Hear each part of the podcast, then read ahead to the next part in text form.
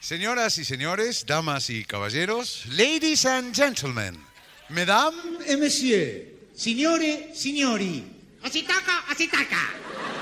iniciamos aquí una nueva emisión de La Hora de la Nostalgia.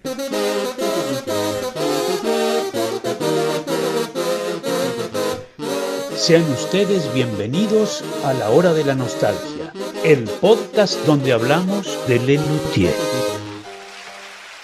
Bienvenidos a otro nuevo episodio de este podcast que se llama eh, La Hora de la Nostalgia. Mi nombre es Sebastián Padilla y estoy con mis tres amigos que van a presentarse ahora mismo. ¿Qué tal? ¿Cómo les va, che? Muy bien, muy bien. muy ¿Todo bien. Bueno, me alegro mucho. Aquí Sebastián Sarabia. Otra noche más, otro día más, otro episodio más. Y acá, al lado mío, ¿quién está Hola, ¿qué tal? ¿Cómo les va? ¿Todo bien? Mi nombre es Juan Vargas y aquí Ah, estoy ah. para deleitarlos en esta noche apasionante. Qué lindo.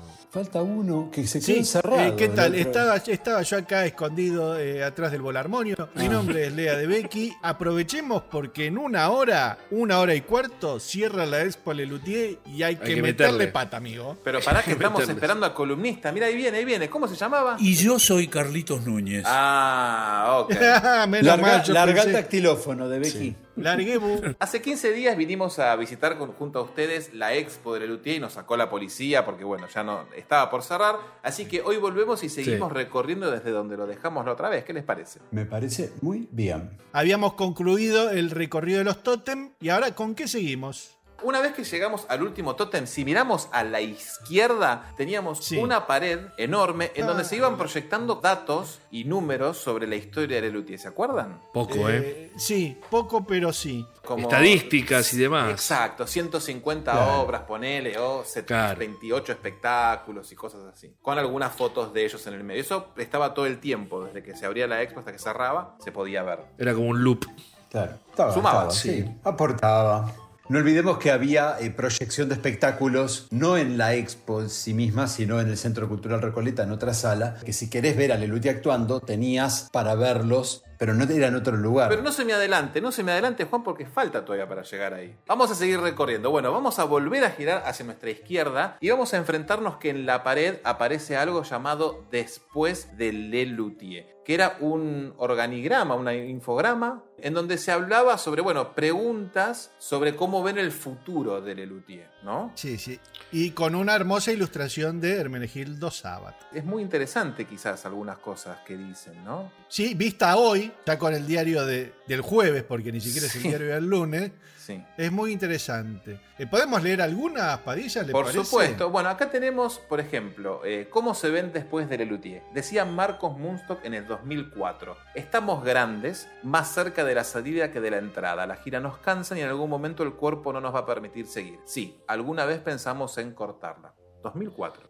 Mirá vos. Este, sí. En el 2003 también decía que la idea de retirarnos la venimos hablando entre nosotros y tiene su lógica. Los adelantados ya estamos con 61 años en el 2003 y los otros no están mucho más jóvenes. No nos vemos a los 70 sobre un escenario. Creo que vamos a escribir un nuevo espectáculo y nos vamos a retirar. Este es el año Mirá 2003. vos. ¿Cómo se ven después de Lelutier? Decía Jorge Marona en el 2003, decrépitos. Daniel Rabinovich decía, no nos vemos. Marcos Munstock también en el 2006 dice, a la pregunta de uno imagina entonces que habrá Lelutier para rato, decía, si esto sigue siendo lo que es, sin duda, mientras no pase algo irreversible, seríamos muy tontos de no darle para adelante. En el 2004 decía Carlitos Núñez que por ahí el próximo espectáculo es el último. Digamos, estaríamos hablando de los premios Mastropiero. Claro. Si el año que viene estrenamos, estará en cartel en Buenos Aires hasta 2007. Ahí empezaría a girar por España durante tres o cuatro años y antes todavía tenemos que hacer las obras de ayer. Llegamos al 2010, 2011, 2012. Para esa época algunos tendremos 70. Ya estaba haciendo chis en el Pasando 2012. Y faltaba viejos reíres. Sí, faltaba un montón, claro. Sí. Dice, "Ta- así que si, eh, según mis cálculos optimistas, en 10 años vamos a terminar, decía Núñez, de 2004. Si seguimos caminando hacia la izquierda, nos encontramos con un apartado que se llamaba Homenaje a Rosario, que es, bueno, justamente eso, ¿no? Un homenaje a Rosario, que es donde estrenaron sus shows. Aunque Opus Pi se estrenó en Rosario, a partir de 1980 con los clásicos de Lelutier serían los estrenos formales de los espectáculos en Rosario, salvo grandecitos. Vaya uno a saber por qué. Acá en el texto de, de- que está en, en la expo es un poco confuso el texto, porque hablan, dice a partir de noviembre de 1978, cuando Lelutier se asocia con Fontana Rosa, eh, Lelutier con humor dulce hogar adoptó la costumbre de estrenar mundialmente sus espectáculos en la ciudad de Rosario, por lo cual es todo un poco confuso, porque ni en el 78 hubo estreno, ni y mucho menos humor dulce hogar que se estrenaría recién en el 85. Pero es como dice Pero Leandro bueno. siempre, esto pasa porque no nos consultaron a nosotros. No nos mandaron el PDF. Pero bueno, sí me parece que es lindo que, que- haya un apartado donde también los luthiers hablan sobre qué opinan de Rosario. Creo que está bien. Hermoso. Sí, es, es un homenaje al lugar de estreno y al negro Fontana Rosa, ¿no? Es Sí, un, sí. un hermoso homenaje porque por algo han, decidido que sea la ciudad para estrenar sus espectáculos y les venía siempre muy bien, así que está, está bien ese reconocimiento. Totalmente. Hay un comentario de cada uno respecto de lo que Rosario significa para ellos y muy lindos los comentarios todos. Sí. Y aparte, ir a ver un show en Rosario con el estreno era también una aventura para los fans, porque sabíamos que ahí iban a aparecer cosas que después no iban a estar. Era, era importante, era lindo.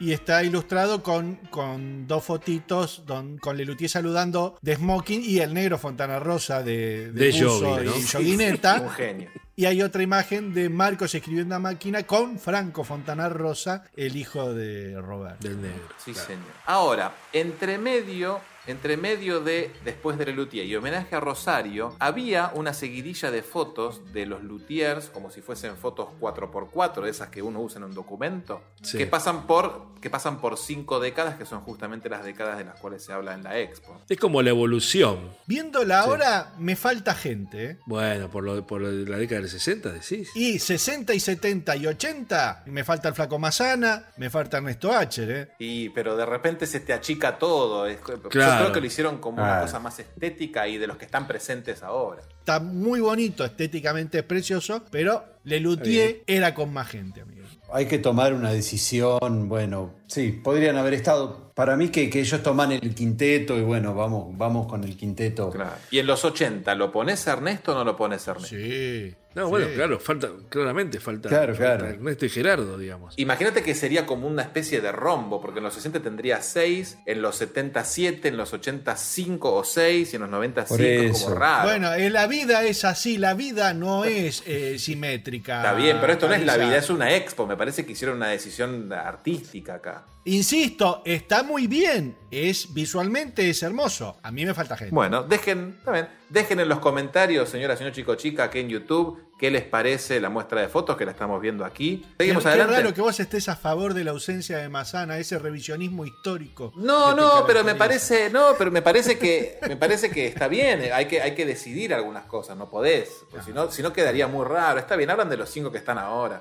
Al lado de homenaje a Rosario teníamos un espacio que se llamaba la colección de Núñez Cortés. O el Junta Cachivache, ¿no? Sí, que es como a mí, me- a mí me encantó verlo porque estaba la cafetera de Helmut. Me parecía que era re. Sí. Eso solo lo garpaba. Está la remera, estaba la copa de Cardoso. Ah, Los calendarios. Sí, los que yo Sí. dibujaba. Sí, después están esos pines que se usaban para las quedadas. Sí. Y algunos recuerditos que seguramente le han dado fans a Carlitos Sí. eh, a lo largo de, de los recorridos por Lelutier en el mundo. Estaban las estampillas de Patrick. Sí, un par de tazas. Sí. Digamos que para los fans fans, ahí te morías con la cafetera y la copa de Cardoso. Sí, Claro, Sí, señor. Sí, sí, era lo más grosso. Sí. Y para deleite de Sarabia estaba la taza de los premios Mastropiero, ¿no? sí. Y dale con pernilla, sí. Bien, una vez que llegamos a la colección Núñez y girábamos otra vez a la izquierda, nos topábamos con varios instrumentos informales que estaban expuestos al alcance de nuestras manos, porque yo creo que toqué Increíble. todos los instrumentos, no sé ustedes. No se podían tocar, Padilla, pero la pucha. Bueno, pero yo miraba para un costadito y metía mano. ¿Quién me iba- ¿Qué me iban a hacer? Pero se podía tocar así con el dedo, no ejecutarlos. Claro, claro, no, Claro. no. Pero No, el que había sí, que sí. ejecutar era Padilla. No, lo que era interesante es que cuando vos te, te acercabas, se prendía una luz y sonaba el audio de ese instrumento. Imagínate que la cantidad de gente que, que va, eso dejó de funcionar a los cinco minutos que, que abriste la sala. digamos. Sí, estaba todo sonando Eso. todo el tiempo, claro. Claro. Sí, era un loop que comenzaba con la voz de Marcos Mustok nombrando al instrumento y después una breve melodía del instrumento nombrado, aunque a veces sonaba otro instrumento. Total, la gente que sabe. Órgano de campaña.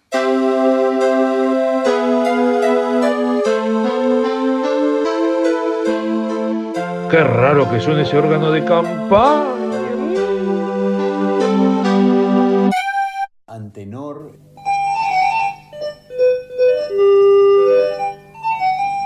No me olvidet.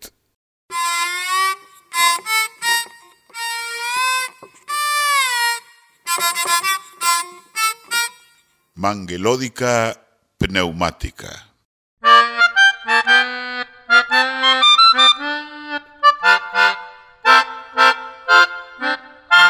Chelato o chelo de lata. Y ahí sonaba el contrachitarone da gamba de la presentación de Sonoma Poesía Todo. Pero bueno, detalles, Tato, detalles. Violata o viola de lata.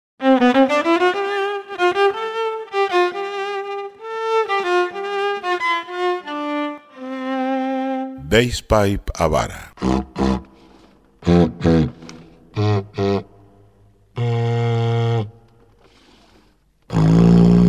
Gomhorn da testa. Y ahí sonaba el gomhorn natural. Shoephone.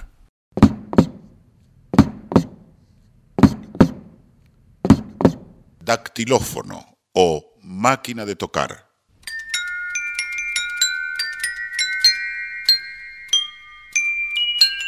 Pero bueno, hermoso que estén expuestos ahí, poder mirarlos de cerca. Y había unas láminas atrás con fotos de otros instrumentos, ¿no? El, el- el trío de tubófonos, los latines, el gramocot. Bueno, Hay que decir también que había este, originales y réplicas. El bass pipe claramente era una réplica. ¿no? Era una réplica creada por Hugo Domínguez, Claro. como el chelato. claro, estaba en funciones él. Se usaban el chelato como el bass pipe, se- Claro. aparecían en los premios Mastropiero, que era lo que se estaba rodando mientras estaba la expo. Y la, el órgano de campaña sí es el original. Sí. Sí, sí, sí, sí, sí, el sí, con sí, com sí. da testa también. Claro. El dactilófono Eh, también. El sofón lo había reacondicionado Domínguez junto con eh, la manguelódica, que Claro. también ya era la, la versión de las obras de ayer. Y Antenor, sí, es, sal- salvo la cabeza, todo lo demás era completamente nuevo y distinto además. Yo me acuerdo con Padillón cuando nos pusimos ahí a ver de cerquita, de cerquita la violata, detrás del mástil se podía leer la etiqueta que decía Carolus Iraldi, alumnus Gerardi, Faciebat, anno 1977, Buenos Aires. Qué lindo. Este, y casi nos da un patatús. Porque e- era el original, es decir, no era una réplica, era el posta a posta. Sí, qué maravilla. Increíble. Qué maravilla. Qué increíble. Y estaba también la plaquita en el dactilófono. Claro. Claro. Sí, maravilloso. Linda, linda sección de, de la expo. Sí. Era muy lindo hacerla con Carlitos, sobre todo con el órgano de campaña que te iba él contando este, el funcionamiento y por dónde pasaba el aire y toda la, la dificultad que, que tenía el instrumento, tanto en, la, en su factura como en su ejecución. Y también, digamos, otra, otra de las joyas, además de, bueno, de, de la maravilla del dactilófono, era el No Me Olvides, ¿no? que estaba ahí este, y, y ver todo el mecanismo de la manivela y, y los, los rotores esos girando era realmente una, una maravilla. No, porque aparte est- no estaban cubiertos por acrílicos ni nada. No, no Realmente estaban ahí. podía tocarlos, no ejecutarlos, ¿no? Pero este, estabas a, a- a nada de decir, uy, esto está buenísimo, ab- abrazarlos, digamos. Un golazo, sí, realmente. Con Leandro tuvimos la suerte de ir a ver la expo cuando se hizo en Tigre, aquí en Sí. provincia de Buenos Aires, que no había absolutamente nadie el día que Claro. No había ni seguridad. No. Y ahí es cuando Debecky empezó a pregonar el plan para llevarse el dactilófono. Sí. Y Padilla y este ah, tratando de robarse el bass pipe, que el dactilófono, qué sé yo, en una campera, en una mochila atenta, ya el bass pipe era medio más Era medio complicado. complicado. Te- te- Tenías que subirte al bass pipe e irte. Sí, sí, sí, sí. Y una vez que terminábamos de ver los instrumentos y los tenemos de frente, si hacemos un giro de 180 nos encontramos quizás con la parte más bizarra y mentirosa de esta expo. Epa, epa, epa. Sí, sí, sí, porque son los espectáculos, que son moños de cada espectáculo. A ver, estamos viendo una foto ahora, ¿no? Ustedes ven Sí. esos moñitos, había plaquitas abajo que decía, por ejemplo, moño usado por Ernesto Acher en el estreno de Opus Pi en 1971. Y no. Bueno, clar- claramente era un chiste. Yo creo que el chiste con un solo moñito alcanzaba. No, te quedaba una pared pelada, rarísima, lo podrían haber llenado con otra cosa. Poneme los programas de mano. Claro, poneme el programa de mano original de cada espectáculo y el año que el siguiente, si no hay ningún estreno, usás el programa de mano de la gira española, de la gira chilena, de la gira latinoamericana, pero no me pongas ese moñito de miércoles. Claro. Ya al decimocuarto moñito me parecía la pared más desperdiciada a los 20 segundos que decía, no, me estás Sí. jodiendo. A mí me hubiese encantado poner un moñito y la explicación de lo que el moñito representa en el vestuario de Lelutier. Y listo. Y chau Pinela. Un moño gigante si querés. No, está bien poner uno de verdad. Y, y hasta no me parece mal el chiste de decir moñito que usó Ernesto Acher en la función. Es gracioso, uno. Pero 25 moñitos enmarcados me parecía un despropósito. Claro, es un montón. O la corbata que usó el padre de Daniel Rabinovich en el estreno de Lelutier cuenta la ópera, qué sé yo. Bueno, Está bien. Bueno, claro, que es sí. cuando pero- Lelutier no usaba smoking, como encuentran la ópera, y en Blancanieves aparecían corbatas. Ay, Pero no ay, tiene ay, ay, ay. Qué raro. Aparte me decís que el moño de Mazana es el moño que usó Gerardo. en- Está nuevito ese moño, no te creo. Más allá de que él no estuvo en Querida Condesa encima, ¿no? Pero bueno, detalles. Pero es más vale que no. Podría haber sido una pared mucho más interesante porque la expo realmente viene muy bien y acá es la parte en la que decís, ¿por qué, ¿por qué me haces esto? Sí, esta fue como la pared flaca de toda la expo. Imagínate lo mismo, pero con, con lo que decíamos con Leandro, con programas de mano. Sí, claro. Y el tema de las corbatas encima tenía como una especie de chiste, porque al lado de corbata había una llave que llevaba una línea que decía, Lelutier en esta época uno usaba moñito. Bárbaro. Pero me estás hablando del padre de uno de los luthiers. ¿Qué tiene que ver? Claro. Sí. Claro, po- poné- me ponés, qué sé yo, la corona de rey que usaba Sí, este, de- Daniel. Rabinovich en Cuentan la ópera, ponele. Hubiese estado lindo, por ejemplo, poner un, un maniquí, recrear el vestuario de Blancanieves, por ejemplo. ¿Sabes qué lindo? Sí, señor. Y ahí sí, ves, si vos me pones vestuarios de Blancanieves, de Milo, y me pones a uno vestido de smoking, bueno, está bueno. Claro, sí, es como que al moñito número 18 es como decir, y atrás viene otro moñito. Bueno, ya me veo venir el final, ¿no? Claro. Era el, el momento inexplicable de la expo. ¿Seguimos? Por favor, vamos a girar entonces hacia la derecha y vamos a ver que en la pared, justamente a nuestra derecha al fondo, hay una biografía muy linda de la vida de Johann Sebastián Mastropiero. Era también un organigrama con distintas Claro. llavecitas que me parece que estaba lindo, era interesante. Sí, igual mucho texto. Me falta algún dibujito, una gráfica, algo. Claro. ¿Vos qué le, qué le agregarías a esto? Dibujitos. Dibujados por, por De Becky. De cada personaje decís vos. O algo, un objeto, qué sé yo, obras nunca ejecutadas, le pondría una partitura. Para mí es como el árbol genealógico, digamos, de, de Johann Sebastian. Está muy bien que esté, porque necesita tener un protagonismo, porque es un personaje clave en la obra de Lelutier. Y creo que pasa co- como por ahí, digamos, ¿no? Sí, haceme una gigantografía del Sonamos pese a todo del dibujo de Amengual, Sí. al lado de eso. Sí. Sí, no, está bien, entiendo lo que decís, ¿eh? Está bueno que tenga alguna gracia más que, que solamente tipográfico, digamos, ¿no? Sí, lo que pasa es un montón de data que sin el chiste te quedas corto, ¿no? Sí. Sí, le faltaba un pelín más, sí, es cierto, le faltaba una, una vueltita de tuerca para decir, para reírte un poco, para, para Claro. que algo te, te genere como una, una gracia, digamos. Pero bueno, esto me parece que nos molestaba más que nada a nosotros, a el 99,9% de la gente le Ah, encantaba ver esto. No, seguía de largo, sí. sí. Sí, de- sí, por ahí seguía de largo. Sí, sí, también.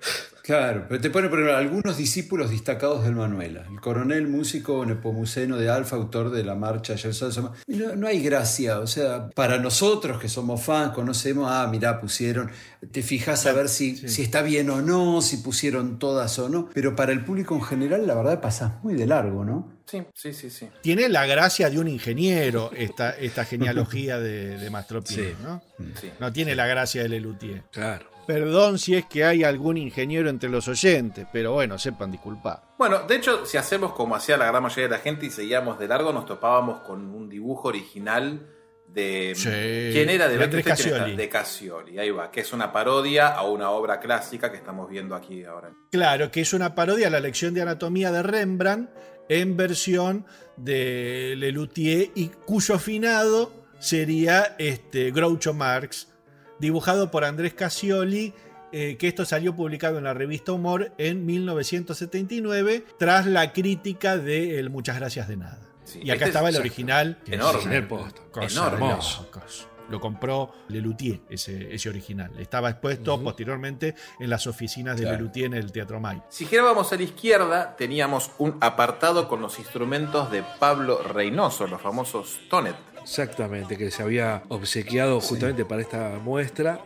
le, dise- le diseñó y le, y le armó esto que vemos acá, que después Lelutier terminó usando para luterapia. Al lado de los instrumentos de Pablo Reynoso teníamos un espacio que era la sala de proyecciones. En esta sala se exhibía eh, así de manera continuada, como en forma de loop, tres videos, que era el ciclo de Historia con aplausos realizado por Clara Zapetini para TC, ese documental tan lindo. Sí. Un programa de Mirta Legrand, que fue la- el famoso programa del Picnic del año 96, y el ciclo desde el Ditela, el programa que pasaban por Canal A. Re Sí, claro. Súper. Creo que esa sala también se usó para alguna otra cosa, como la presentación del libro de, de Sebastián, ¿puede ser? Ah, sí, señor. Sí, señor. Una salita chiquitita, entrarían cuánto, 30 personas, más o Sí, menos. como más mucho. o menos, sí. Un detalle muy lindo que en la entrada de este pequeño auditorio eh, Sí. pusieron la foto de un encanto con humor de ellos que están haciendo silencio. Sí, como chis. silencio. El chis, Ah, sí. muy Sí, bien. Sí. Muy simpático. Seguimos avanzando. Si salimos de la sala de proyecciones y nos vamos para la derecha y pasamos a través de todos los instrumentos, nos encontramos con una mini pared con algunos detalles de otros instrumentos que no estaban ahí, como una especie de homenaje a Hugo Domínguez, Claro. que me hace preguntar por qué no está Iraldi. Porque Iraldi estará en los instrumentos que están expuestos, en la, la gran mayoría, digamos, supongo yo. Mataste. Tendría, pero tendría que haber una imagen de él, aunque sea. No, bueno, es como tendría que haber estado una imagen de Gerardo. Se habla de la actualidad, del, del actual. Y y en ese actual de 2007, el luthier era Hugo Domínguez. Le responde usted con su misma lógica, Padilla. ¿eh? Eh, se buscan nuevos co-conductores. Sí, tiene Pum, sentido, sí. Sí, toma guacho, tiene sentido. Pero los instrumentos que me pones no son viejos. E Iraldi es una parte hiper importante. Gerardo está en, dura- en toda la expo. Acher también está en toda la expo. Bueno, Iraldi no. Pero perdón, hay, hay un tótem de, que habla de Iraldi también, Sí. digamos, ¿no? O sea, que en algún momento, o sea, no es que no está nombrado. me había olvidado ese detalle. Tiene usted razón, Sarabia. Está bien, perfecto. No dije nada. Está bien. En realidad, habla del luthier actual y habla de un compendio de los otros instrumentos, la guitarra dulce, el alambique, los tubófonos, el glamocote, el chelo legüero, las cornetas de asiento. Es una especie de, de un recorrido. No necesariamente son todos los instrumentos de Iraldi ni todos los instrumentos de eh, Domínguez. Claro. No, correcto, sí, sí. Es lo que. Los instrumentos que por ahí no llegaron a estar. Claro. Y de esa misma pared, si nos vamos para el otro lado, nos topamos con algo que ah, es la discografía de Leluti.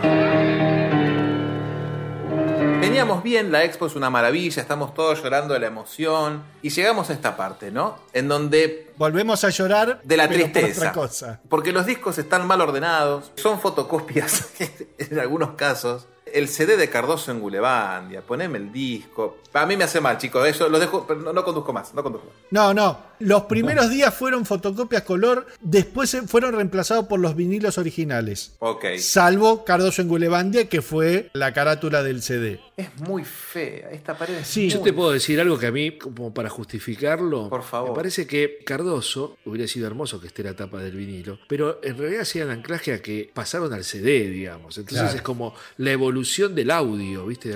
Arranco en vinilo, termino en CD. Era una Bárbaro. rareza, ¿no? Estoy de acuerdo. O sea, Bárbaro. los vinilos Está de bien. Cardoso fue una rareza. Haceme Pero en el cuadro pésimo. los dos. Queda muy feo exponer una fotocopia, sea de Lelutier, sea de quien sea. Sí. Sí, Sí, sí, de eso estoy de acuerdo, digamos. Posteriormente lo subsanaron con los vinilos originales porque recuerdo que uno al ir, la muestra estaba viva y cambiaba constantemente en pequeños detalles si uno se fijaba. Y bueno, por, Este, por ahí no llegaron a tenerlo en ese momento. con- fuimos al No, principio. no, eso no, no, no. Nunca, no, la estuvieron pensando eso. durante dos años. Arabia. Es in- inexcusable que hayan puesto fotocopia. No. Estoy de acuerdo con vos, eh, yo no estoy justificando, pero. No, pero no, no, no digamos por ahí no llegaron. No, no. No, no, porque digo, capaz que esto, che, y si armamos los discos, uy, y- pero lo pensaron al- medio al final, digamos. ¿no?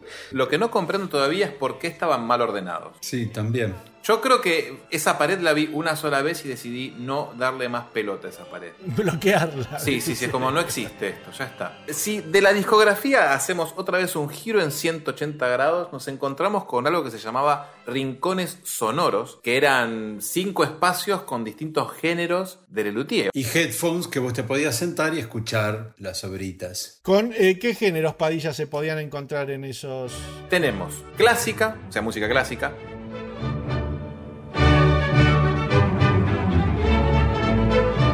Teníamos jazz.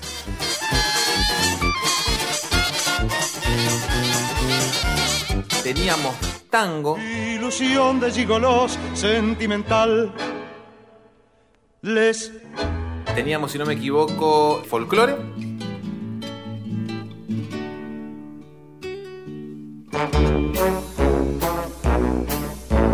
Y me estaría faltando uno más. Tropical. Autorízame, escúpeme, mas no me deje.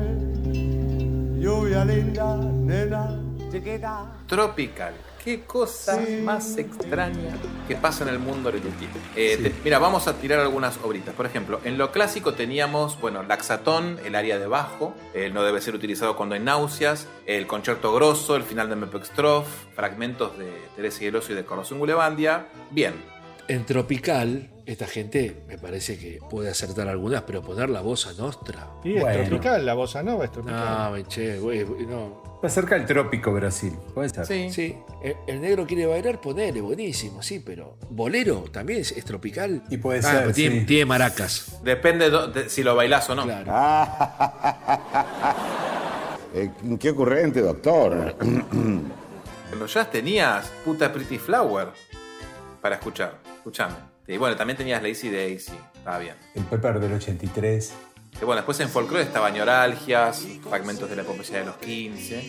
Y después en tango, los clásicos como el Gloria de Mastro Piero y Me engañaste una vez más. Era una linda estación, rara y rarita, pero estaba buena porque aparte podés escucharlo a los, a los tipos tocando Sí. todos estos géneros. ¿Para qué te boté? Bueno, vamos a seguir avanzando porque hay mucha gente que quiere escuchar estas cosas y nosotros estamos ocupando mucho espacio. En el medio de este rincón en el que estamos ahora había un pasadizo chiquitito que se llamaba Archivos Secretos que era realmente muy interesante para pararse a leer porque había no solo fotos raras, sino que notas malas de prensa, Arelutier. Sí, críticas negativas. Sí, muy interesante porque aparte era raro en ese momento eh, eh, poder ver estas críticas negativas. Tal cual. Sí, era, era, era toda una rareza. Y lo lindo era que ellos la- las mostraban como, mirá, no es que siempre nos tiran flores, también nos pasaba esto. Y las críticas no son del 71 o 72, No. son, algunas son de los No, no. 90. Sí, Sí, sí. y del 81, 82. de- Claro, de- ya era Lelutier. ponerle.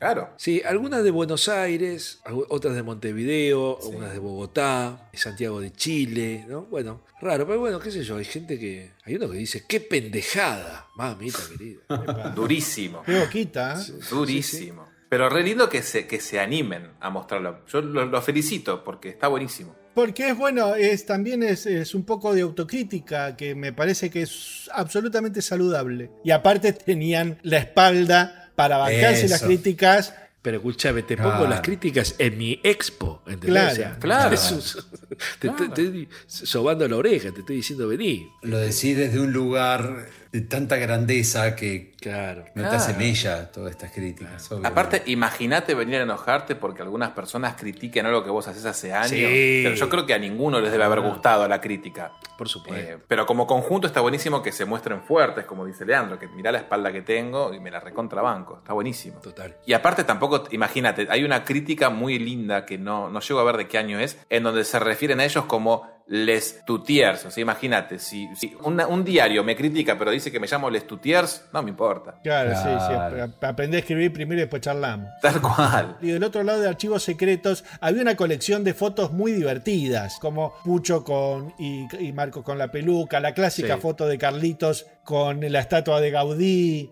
Neneco en calzoncillos con Serrat, la foto de muy peligrosos, este, muy buscados, con Mirta Legrand, Carlitos y Ernesto en la playa, y un ensayo de Un encanto con humor con Esther Ferrando. ¿no? Mucho material nunca visto. Claro, Eso sí, está sí. muy bueno. Y saliendo de este pasadizo súper lindo, llegamos a la última parte de la expo, que es el archivo digital, que acá era más complicado empezar a investigar porque eran tres computadoras o cuatro, donde había mucha nota súper linda, pero te tenías que sentar a revisar. Claro, sí. La cantidad de sillas para el tumulto de gente que era era escaso. Sí, señor. Claro. Sí, señor. Pero tenías notas desde el 70, y 70 71 en adelante. Habían cosas muy Wow, bonitas. qué bueno. Una vez que nos levantamos de las computadoras, nos damos los cuatro un abrazo y no nos queda otra cosa que salir de la expo porque ya hemos visto todo. Uno se ponía a leer los agradecimientos y, y encontraba el nombre de Sebastián Padilla, Juan Vargas, Lea de Becky, Seba Sarabia, y uno se realmente se sorprendía mucho al encontrar su propio nombre, no entendiendo muy bien a santo de qué, pero agradecía esta confusión de figurar en los agradecimientos de la Expo Lerutier. Y ahí estábamos nosotros metidos entre un montón de gente que seguramente tenían una razón mucho más lógica para ser Yo el nombrados. susto que me pegué cuando me vi ahí, digo, pero ¿qué? ¿cómo puede ser, boludo? Yo ahora paré con los agradecimientos. ¡Qué grande, boludo! Todos nos preguntamos lo mismo cuando vimos tu nombre y es como, ¿por qué? Sí. ¿Qué pasó? ¿Por qué Claro. estás Sarabia acá? Sí, bueno, esa es una cosa de loco que yo no puedo explicar. Yo no la entiendo. Y después estaba el, el puesto de venta donde uno se podía comprar alguna gorrita, un DVD, una remera, alguna cosita linda. Se vendían discos firmados por los cinco. Sí. Eso estaba muy bien. Eso era Sí, muy lindo. un volumen 7 firmado por los Sí, señor. Y así como te vendían el vinilo firmado por los cinco, también te vendían los moñitos encerrados en un cuadrado, en una especie de marco. que habían sobrado de esa pared. Sí, que ahí es O decir, se habían, o se habían caído. ¿eh? no podés. Porque ni siquiera estaban firmados los moñitos, que si me decís que están firmados, está lindo. Está bien que tuviera un kiosquito con cosas. De Luthier nunca se caracterizó por tener un merchandising hecho y derecho, digamos. Qué sé yo, te podías llevar una taza, un póster. Había mucho material nuevo. Ahí vendían el disco de Más Vivos, vendían los DVDs, pero también los libros de partituras, los CDs del Estudio Coral de Buenos Aires, el libro de Carlitos de los Juegos de Mastro Piero. Había mucho material nuevo para la expo. Y estaba la gorra de los premios Matropiero. Me vuelvo loco. ¡Ah! Que, que me la gané en la quedada, ¿eh? Perdón. Y el catálogo, que también estaba muy bien, che, el catálogo. El catálogo estaba muy nada. lindo. Sí. Sí. Tenía una sola cosita a criticar, que era que había una página, y porque había una página que era con las frases más graciosas Sí. de Lelutier, en donde se intercalaron las famosas frases de ese Excel bendito con frases que no eran de ellos. Pues detalles. Detalles, tapo, pero detalles. el libro, perdón, soy muy jodido, no tengo amigos. Para hacerle Lutier lo que era que no les gustaban hacer estas cosas, que se hayan animado a hacer un homenaje a la gente, porque esto era como decíamos en el episodio anterior, un agradecimiento a la gente con algo tan increíble que duró tanto tiempo y con muchas más sorpresas que todavía no hablamos, la verdad que hay que sacarse el sombrero. Y con la presencia de ellos todo el tiempo. Todo el tiempo, todo el- no, una cosa una, maravillosa. una locura fue esto. Che, chicos, me, me dieron Sí. un volante acá ¿Volante? cuando estábamos saliendo. Sí, que habla de que hay concursos en la expo. ¿Qué es esto? Ah, Ese fue un tema en el que yo trabajé muchísimo y de hecho dos de los concursos fueron propuestas mías. Desde el primer momento Zapatarano ya tenía la idea de organizar un concurso para jóvenes artistas. Eso fue una idea de él que ya tenía armada, que ya tenía muy clara. Y a medida que empezamos a avanzar, en un momento dije, ¿por qué no organizamos también un concurso de instrumentos informales? Invitamos a luthiers, artesanos, constructores de instrumentos de todo el país e incluso de países vecinos a participar, a que dejen volar su imaginación y creen instrumentos que eventualmente pudieran ser utilizados por Le Luthier. Bueno, eso lo propuse y lo aceptaron inmediatamente, les encantó la idea a todos. Y después más adelante dije, bueno, ya que estamos, ¿por qué no hacemos también un concurso de escritura de obras en el estilo de Luthier? ¿Por qué no invitamos a guionistas, escritores, músicos y demás a que escriban textos, a que escriban argumentos de obras en el estilo de Luthier? eh, escribiendo incluso también la música, o si no, por lo menos sugiriéndola, como para tener una idea del, del contexto. A ver qué pasa, ¿no? Como para estimular todas esas habilidades en los jóvenes y ver si salía algo interesante. Eso también me lo aceptaron en el momento, así que, así que bueno, me puse a trabajar y la verdad que los concursos me dieron una gran alegría, sobre todo porque, por ejemplo, el instrumento ganador del concurso de instrumentos informales fue el bolarmonio, creado por Fernando Tortosa, que a partir de ahí, a partir de la creación de ese instrumento, se terminó integrando al equipo de trabajo de, de Lelutier y sigue formando parte hoy en día. O sea que me quedó el orgullo enorme de saber que un instrumento clave de Lelutier, como el bolarmonio, surgió de alguna manera gracias a una iniciativa mía. Eso me alegró mucho porque, bueno, de alguna manera contribuí a mantener vivo el legado de mi papá, ¿no? que fue el primer constructor de instrumentos que tuvo Lelutier y el creador, de alguna manera, de ese concepto de instrumentos informales. Así que eso me hizo muy, muy feliz. Sí, saben que una cosa que yo no conté nunca, en el, en el certamen de instrumentos informales, yo fui el tercer premio. ¡Epa! Esto no lo conté nunca. Yo eh, Pero ¿cómo puede trabajaba con, con un luthier de, de guitarras de Buenos Aires que le propuse mi idea y, y participamos entre los dos, armamos el instrumento, salimos ganadores del tercer puesto y el día que había que presentarlo a esta persona que tenía, me habían comentado algunos problemas este, de salud mental, No. ¿Qué hizo? le agarró la chiripiorca Y no fue. Y no fue y no presentó No. y aquí estamos, ¿no? ¿Y te dieron el premio igual o se lo dieron a otro? Eh, No, no, entonces este, llam- llamé a la oficina y este, chicos, pásenle el premio al cuarto porque no, esto no va a suceder. No, Mirá vos. de Becky. Mirá. Pará, bueno, bajón, pero contanos de qué era el instrumento. Esta era la guitarra de viaje, era una, una- una valija de, de, de principios de- del siglo XX, las de inmigrante que eran livianas y de Sí. como de cartapesta, de, de- de Sí. cartón. Bueno, convertida en guitarra, pero que vos podías abrir la valija, sacar la partitura o sacar lo que quieras, que era funcional, la valija, Claro. y eh, seguía siendo una guitarra y había ganado el tercer puesto. ¿Lo tenés, el instrumento? No porque el instrumento lo tenía el luthier que le agarró el... Tremendo. ¿Pero tenés, una, tenés una, una foto o algo como para verla ahora? La pasé tan mal Claro. que creo que no, no guardé. No. Es incomprobable. Ustedes me cargan a mí de mis instrumentos de cuando No, yo era no, no. pibe. No, no, pero No, no, no, le sa- creo. no sabés eh. que, no sabés cómo la, la pasé para el ojete, Juan. No te das una idea ese día. Tío. Bueno, y después estaban este, otros concursos que era para guiones. Sí. Sí, que el guionista trabajaba en una revista que se llamaba Na. Juan Farman. Juan compañero, Farman, sí. compañero mío del colegio. Ese mismo. Pero nunca pasó nada con ese guion. Eh, otra de los No. ganadores de- del certamen de escritores fueron los muchachos de Ridiculum Vitae sobre una obra que rondaba sobre el tema del ajedrez. Tal cual. Ah, Vale aclarar que eh, en las bases de los concursos decía que el luthier se guardaba el derecho de hacer uso o no del instrumento del guion. Y, y- y finalmente nunca este, se usaron ninguno de los guiones de, de No. la expo. Sabés que yo escribí un texto para presentar y nunca lo presenté. No, ¿Por Me qué? ar- arrugué. Arrugué. ¿En serio? No. Sí, le faltaba final. Era, era divertido el texto, pero le faltaba final. Y bueno, dije no, chao. Aparte, me dio como vergüencita. Bueno, y el último concurso que quedaba era el de jóvenes artistas, ¿no? Los intérpretes, sí. Inter. Que, que en el cierre interpretaron La hija de Cipión. Claro. Con coro y una cosa muy rara, porque eran un montón, ganaron como 10. Aparte era un, era un- era un grupo mixto de hombres y mujeres, lo cual es una rareza. Ahí, ahí, ahí arriesgaron bien, eso me gustó. Totalmente. Sí, y en el grupo estaba como, como seleccionado Pablo Rabinovich, que muchos años después eh, formaría parte como reemplazante Qué loco, ¿no? del grupo. Qué loco. Daniel Rabinovich, desde el primer día, le puso el ojo, le echó el ojo a Pablo Rabinovich, sin saber ni siquiera que se llamaba Rabinovich de apellido. Ya en el casting apenas lo, vio un par de veces, le encantó y Daniel estaba muy esperanzado con que este pibe se pudiera formar porque lo, lo llegó a ver como su propio sucesor.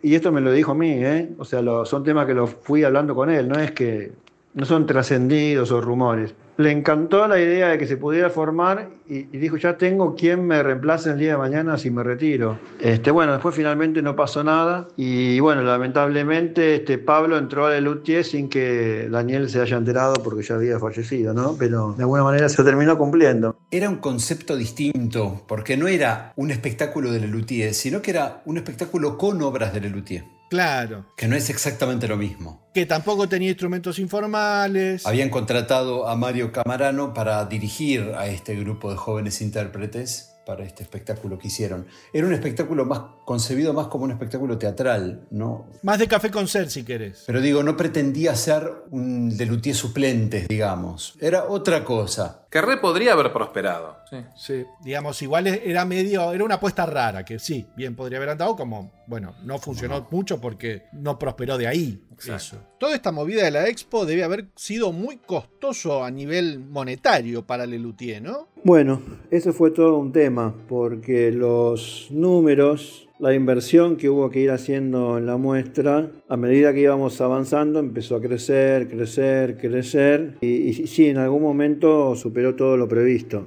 El problema no fue tanto ese, el problema fue que el apoyo económico que supuestamente se iba a recibir se recibió con cuentagotas o en cantidades ínfimas o en algunos casos no se recibió nada. Y fíjense, por ejemplo, que una de las ideas fue hacer una convocatoria a artistas que de alguna manera hagan alguna combinación de música con humor de distintos lugares, digamos, de la Argentina, pero también de, de otros países. Eh, y bueno, la idea fue convocarlos, traerlos a Buenos Aires y darles la oportunidad de que se presenten para mostrarlos, darlos a conocer, impulsarlos en sus, en sus carreras.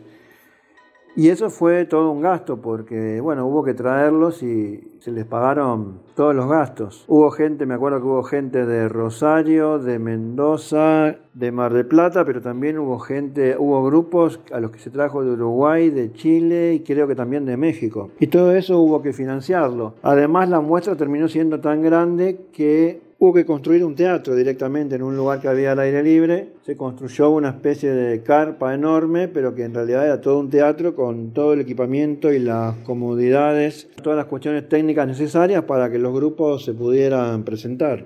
Y todo eso corrió por cuenta de Luthier, o sea, lo que puso el Centro Cultural Recoleta eran las instalaciones y el personal técnico que colaboró permanentemente, eso sí, y muy bien. Ahora, todo el resto, digamos, la implementación, los materiales, la construcción de todo, corrió por cuenta de Luthier. La arquitecta y las dos diseñadoras que trabajaron en- a lo largo de toda la muestra para hacer la realidad eh, fueron sueldos que pagó Luthier, lo mismo que los sueldos, digamos, de Carlos Ulanowski y el mío. Y durante dos años y medio, estuvimos trabajando dos años y medio. O sea que fue una inversión importante. Y bueno, y en algún momento del proyecto eh, tuvieron que asumir que acá iban a ir a, a pérdida directamente. Me acuerdo de que hubo algunos momentos de, preocupación en ese sentido.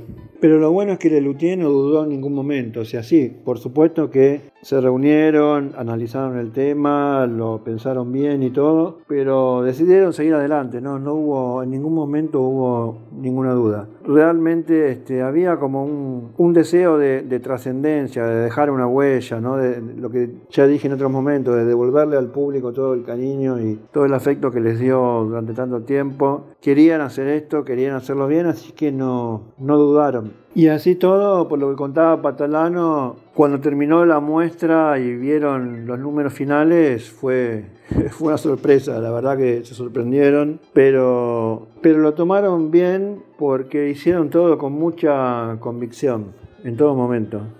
Nosotros cerramos recién el recorrido de la Expo con los oyentes, ¿no? ¿Cómo habrá sido ese primer recorrido de Carlitos en Expo Lelutier? A ver, Carlito. Cuando yo entro por primera vez a la expo, no era, digamos, un desconocido total. Era una persona que eh, eh, eh, colaboró con todo eso, pero de pronto se encuentra finalmente con el, el objeto tangible, ¿no? Y fue hermoso, fue realmente un- un- una cosa preciosa, lindísima. Recuerdo que entre las cosas que más me gustaron fue con qué puntillismo y con qué eh, cuidado montaron, por ejemplo, todo eh, este muchacho Hugo Domínguez, eh, montó una sala donde estaban los instrumentos más representativos, algunos de los más complicados, como el órgano de campaña, por ejemplo. Eh, eh, otros era imposible llevarlos, pero bueno, eh, esa sala de instrumentos musicales, yo como luthier la disfruté eh, más que nadie. Eh, iba casi todos los días y interactuaba con el público y les decía, ¿quieren que les explique alguna cosa? No, me proponía para explicar el instrumento eh, que tenía a, mi lado, instrumento que había interpretado yo en su momento, por ejemplo. Ese fue un- uno de los lugares más lindos. Las estaciones musicales también estaban muy bonitas, muy, muy lindas. Eh, los tótems, los tótems, eh, eso sí, ahí yo no tuve absolutamente nada que ver. Los tótems, entré y dije, ¿y esto qué es? Y era año por año, los 40 años de Lelutier, resumidos en lo que se llamó los tótems, ¿no? que era una estructura este, donde se veían objetos, eh, fotografías, fragmentos de obras, eh, em, todo lo que, digamos, eh, representó ese año para Lelutier y que estaba la síntesis de ese año expuesta al público para que viera qué había pasado en 1985, por ejemplo. Cada ambiente representaba un detalle hermoso, este, no solamente para los fans, sino para el público en general. Eh, por ahí había gente que había visto una sola vez a Lelutier, o ni siquiera eh, nos había conocido por los discos, por ahí. Y entonces eso era muy lindo. En el otro extremo están eh, algunos tiros fallidos que yo sinceramente no llegué a entender. Sé que fue un intento, después me lo explicaron, un intento de hacer un chiste, como por ejemplo este, lo- los 40 moñitos, esos que colgaron en una, en una pared, este, que era una cosa medio frustrante, ¿no? Es decir, eh, moñito que se usó en tal espectáculo, moñito que se usó en tal otro, y eran, resulta que 40 moñitos iguales, ¿no? Es decir, parecía casi una cargada al público, ¿no? Eh, eh, u otras cosas también que tampoco me gustaron mucho. El archivo secreto de Lelutier. Eso tampoco me gustó. Y, yo medio como que colaboré con ellos y todo, ¿no? Es decir, cosas que la gente ignoraba y que entraban y se encontraban con una, con un- un- una sala donde había cosas secretas, ¿no? Este, no estaba bien logrado eso. Este, por lo demás, eh, todo lo demás est- estuvo hermosísimo, hermosísimo. Eso en cuanto a la muestra en sí.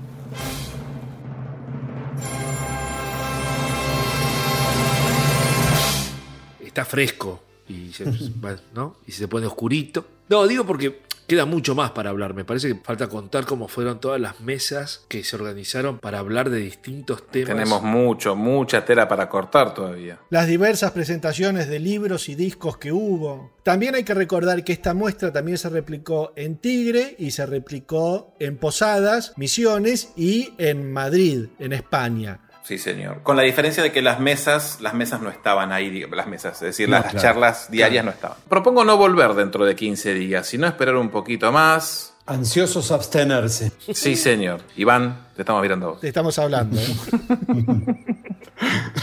Bueno, ¿les parece entonces eh, hacer un puntaje como si fuera un espectáculo, pero puntuar a la expo? Dale. Bueno, Me animo. ay, no lo había pensado, me agarré medio frío, pero bueno, algo. Vamos a hacerlo. Bueno, Juan, ¿está usted Sí. listo para arrancar el puntaje? Vos sabés que me es inevitable pensar y puntuar la expo en relación a lo que a mí me pasó cuando estuve ahí. Eh, me cuesta mucho ser objetivo y analizar exactamente a ver si la muestra está bien o está mal. Yo la pasé también, para mí fue realmente una, de, de una- una- un mes de tanta felicidad, tanta alegría de poder estar ahí y, y- y disfrutar todo lo que pasó durante ese mes, que necesariamente le voy a poner un 10 a la expo. Muy bien. Objetivamente, creo que, creo que hay detallecitos que estuvimos analizando en estos dos episodios que le podrían bajar un puntito. Pero ya te digo, me gana la alegría que me generó la, la expo y le voy a poner un 10 por ese motivo. Yo, en cambio, voy a disentir con acá con el amigo Uh. Vargas. Sí, porque voy a hacer uso de mi carta Vargas. Oh. Y, yo, y yo le voy a Muy poner. bien. Yo le voy a poner un 11 a la expo. Muy bien. Porque por más detallecitos muy sutiles que hayan habido, de algunos yerros, algunas equivocaciones, mira, me los muestran más humanos todavía, los quiero más todavía, porque estaba ahí el error, no lo arreglaron, se la bancaron y van para adelante como trompada. Y yo no puedo más que, como Juan dijo, agradecer que lo hayan hecho, lo hayan llevado para adelante. Han sido tipos que siempre cultivaron el bajo perfil, poca nota, no se conocía mucho. Acá abrieron las puertas del corazón de una manera inmensa y nos zambullimos a celebrar a lo loco. Yo, de haber podido quedarme a dormir ahí todas las noches, lo hubiera hecho.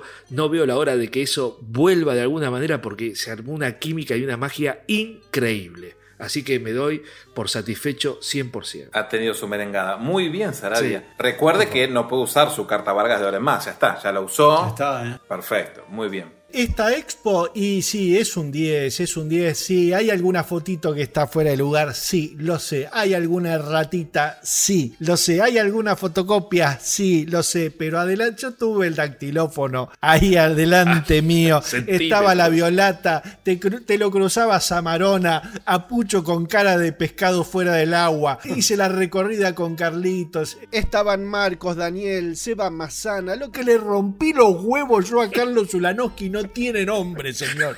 ¿Cómo no le voy a poner un 10? En un momento estábamos en la puerta de, de- de la expo para entrar y me dice Carlitos, él es el Gordo López. Lo vi al Gordo López en No. Expo Lelutier. Fue un 10 del primer día al último. No hay nada más que buenos recuerdos compartidos en esos meses en el Centro Cultural Recoleta. Besísimo, besísimo. Sí. Eh, No hay mucho más que agregar. Sí, es un 10. Sí, sí, está, está súper. Bien, Padilla. Es, es un 10.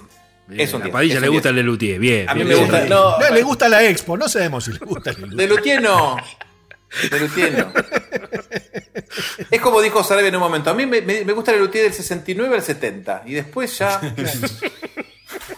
Y del 69 de, de, Mitad de agosto año. a diciembre. Sí, sí, sí, sí. Y el 70 también, de marzo a mayo, y ya está. Claro, claro. claro.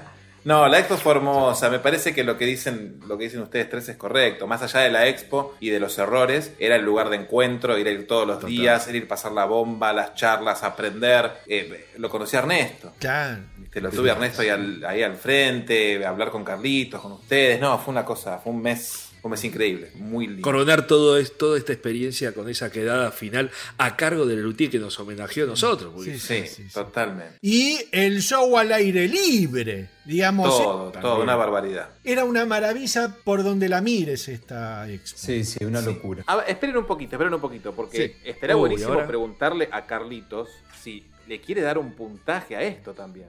Ah, Dale. qué buena idea. Buena idea, buena idea. A ver qué dice. ¿Cómo califico la expo? Eh, mirá, eh, la expo es como, ¿cómo calificaría a uno de mis hijos? ¿no? Yo trabajé todo lo que pude, todo lo, todo lo que quise, o sea, fui todos los días del mes a la expo porque era el mejor lugar del mundo para ir a divertirse y a, y a- ver algo absolutamente eh, novedoso. Yo sé que en, un- en una de las votaciones alguien agarró y dijo, yo quiero ponerle un 11. Los demás protestaron, no, porque estamos clasificando de 0 a 10, y entonces este, el 11 está, está prohibido. Y finalmente alguien dijo, bueno, solo por esta vez eh, vamos a aceptar el 11. Entonces, bueno, señores, yo sé que hubo un, este, un antecedente y fue aceptado. Y entonces yo por esta vez que me están pidiendo a mí que yo califique a la, a la expo, entonces la expo para mí es un 11. Así que hagan, hagan sus cuentas. Espero que no, otro no haya elegido el 11, porque si no nos va a llevar a, a unos límites medio raros de esta clasificación. Es, he dicho. ¡Eh! Sí. ¡Vamos todavía! Eh, Me la vi venir, bien no, está muy bien, está muy bien. Me la vi venir. Entonces tenemos 5 puntajes que son 3 de 10 y 2 de 11. Da Wow, un total de impresionante. 52, que dividido 5 nos da un promedio de 10,40. La Muy bien. Es un montón. Y queda Pero tope. está bien el puntaje. Sí, está bárbaro.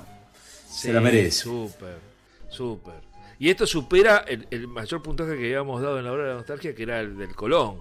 Este Claro. va un poquito por arriba, ¿no? Sí, y no va a ser superado nunca, porque ya está. Ah, Y- no pero sé. no podemos poner dos once No más sé. en ningún coso porque Ah, se usaron no- las cartas no sé. Vargas menos la suya. Que- claro, sé. vos solo. Claro. Ay, Sí, la mía por ser la última vale doble, no sé.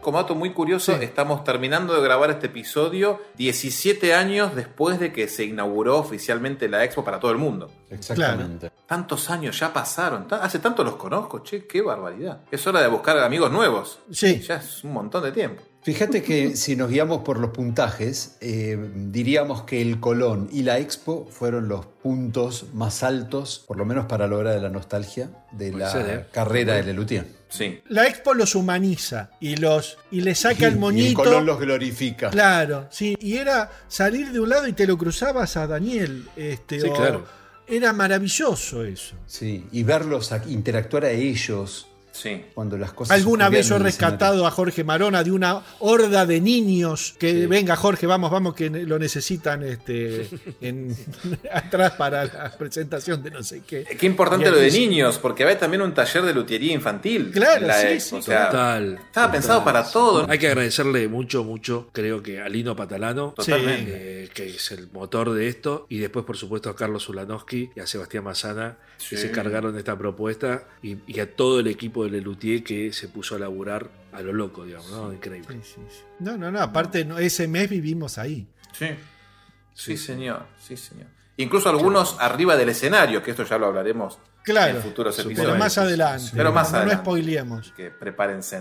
Agárrenlo. Y hablando de agárrelón y de prepárense, qué lindo, qué mejor que prepararse yendo al Instagram, la hora de la nostalgia, viendo imágenes hermosas de la expo y de toda la historia de Lelutier, porque por ahí usted está escuchando esto en el 2050 y ya no hay más, pero usted va a ir a Instagram y hay un montón de fotos lindas de los Lelutier. Y si quiere un, compartir un café con nosotros, ¿a dónde va, Juan?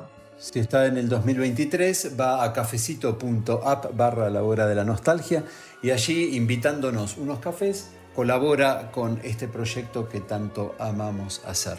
Si estás en la Argentina, si estás en el extranjero, Y abrís una pestañita al costado y le pones patreon.com barra la hora de la nostalgia todo junto y ahí te suscribís a nuestro Patreon que es una maravilla porque hay un montón de material que no mostramos en otras partes y vas a ser mucho más amado y querido por nosotros que no es poca cosa. Podés suscribirte a Patreon estando en Argentina. También podés suscribirte a Patreon estando en Argentina. Pero bueno, hay otras cosas que sí, no las tenemos acá ni en Patreon ni en Cafecito porque las tiene Leandro. ¿Cómo es esto, Leandro? Ataque, cache. Yo en realidad no tengo nada. Yo te puedo informar a dónde Ah. tenés que ir, que es www. La hora de la nostalgia, punto flashcookie.com, que ahí tenés un- una cosa hermosa de remeras y diseños y hermoso. Y, pero si eso si vivís en Argentina. Si vivís, si vivís allá en los mares, vas a lhdln.redbubble.com, que ahí también tenés otro sinfín de remeras, stickers, este, gorra de baño, arios, eh, termo, mate, poncho, boreadora, que la dupla Salvia de Bechi tienen para vos. Sí, señor. Recuerden suscribirse a nuestro canal de YouTube. Es, para ustedes es un clic nada más y a nosotros nos ayuda un montón. Dejen comentarios, queremos saber qué opinan ustedes de las fotos del quinteto. ¿Tendría que estar Mazana? ¿Tendría que estar Acher? Queremos leerlos. También queremos saber si fueron a la Expo nuestros oyentes. Sí, señor. Dejen comentarios. ¿Fueron a la expo? ¿Qué día fueron? ¿Nos cruzaron? ¿Estaban ustedes abalanzándose sobre Marona cuando lo rescató de Becky? Queremos saber. Queremos saber. La gente quiere saber. Sí, señor. Y nos vamos, nos vamos, nos vamos con el columnista que nos dice lo siguiente. ¿No seguís la hora de la nostalgia en las redes? ¿Qué estás esperando? A continuación y fuera de programa, Actuará en carácter de solista el maestro Carlos Núñez Cortés. La expo de Lelutier. Yo me metí de cabeza en el proyecto, tan de cabeza me metí que, por ejemplo, había, suponete, ¿no? Había un, un stand que decía la discografía de Lelutier. Y nadie tenía la discografía. de. Sí. Ningún luthier. Claro. Ningún luthier tenía la discografía. Tenían eh, eh, Claro, los los casetitos, discos, qué sé yo qué, el pero nadie compact. tenía los objetos como Claro. para que- porque la gente quiere ver El disco. Sí, sí, el objeto. disco. Sí, sí, sí. Entonces yo agarré y doné mis ocho eh, LPs y se hicieron gigan- gigantografías Sí, sí, y se todo, y no los vi nunca más. No. Los perdí Digamos, de vista. ¿qué? Y todo el, todo el mundo me decía, tranquilo Carlito, porque cuando se termine eh, las, las expo, nosotros te devolvemos todo y demás. Después se fueron, fueron a Misiones, fueron a España. fueron a- con respecto a todos los discos, yo no tenía ningún inconveniente, salvo el 8, Claro, que- Cardoso, que, claro. Cardoso en Bulevandia, que había salido una edición muy limitada de 500 discos. Digo, por el amor de Dios, quédense con todo, pero devuélvame Cardoso. No, tampoco, me devolvieron Cardoso. ¿Qué pasó con todo eso, con los totem y todo? No, sé- no sé qué pasó, sinceramente no sé qué pasó, dónde fue. Debe estar en algún eh, Sótano del sótano de, de algún lugar.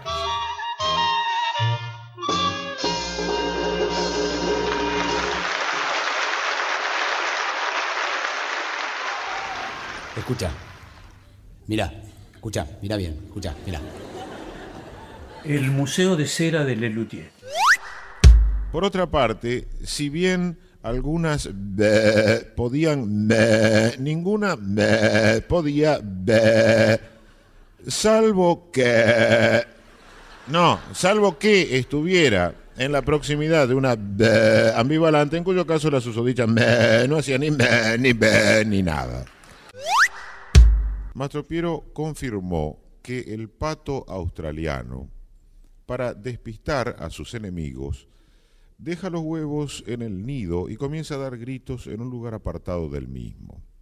Y que por eso grita. Se ve que los extraña. Cuac, cuac, cuac, cuac. Miau, miau. Guau, miau. Cuac, cuac. Cri, cri, cri, cri. Pipí, cuac, cuac, miau. Quiz, quiz, quiz. ¿Y eso qué es? El pescadito.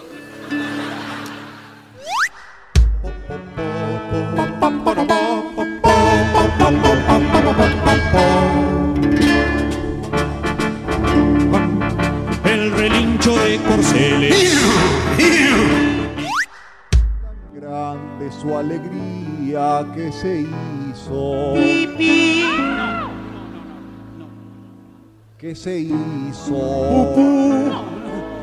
que se hizo a la mar. Y,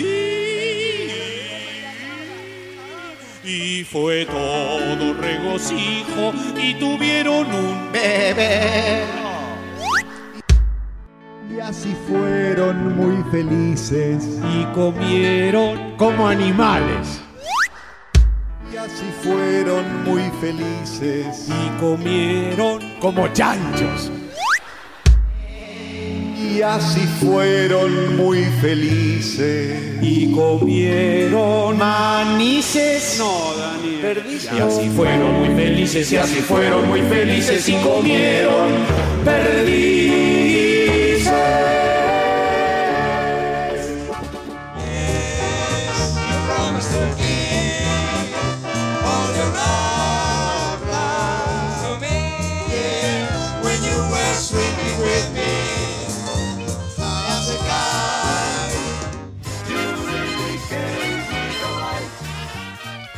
¿Hacemos chau chau? Ah, los chau chau. Chau, chau. Así termina un episodio más del podcast de Lelutier. No, bueno, en realidad el primer espectáculo estrenado en Rosario es Lelupio Puspí. Por eso, pero con continuidad es de por humor Pero arte. después eh, los clásicos de Lelutier. No, porque los clásicos se estrenaron en Buenos Aires. O en Mar No, del se Plata. estrenó en Rosario, amigo. ¿Estás No, se- no. ¿Estás seguro? Eh, ¿Con quién te crees que estás hablando, papá? Eh, eh, pa' mi. No, no, no, andá y fíjate, Andá, andá y fijate. Ya me fijé, ya me Andá, fijate y lavate la boca.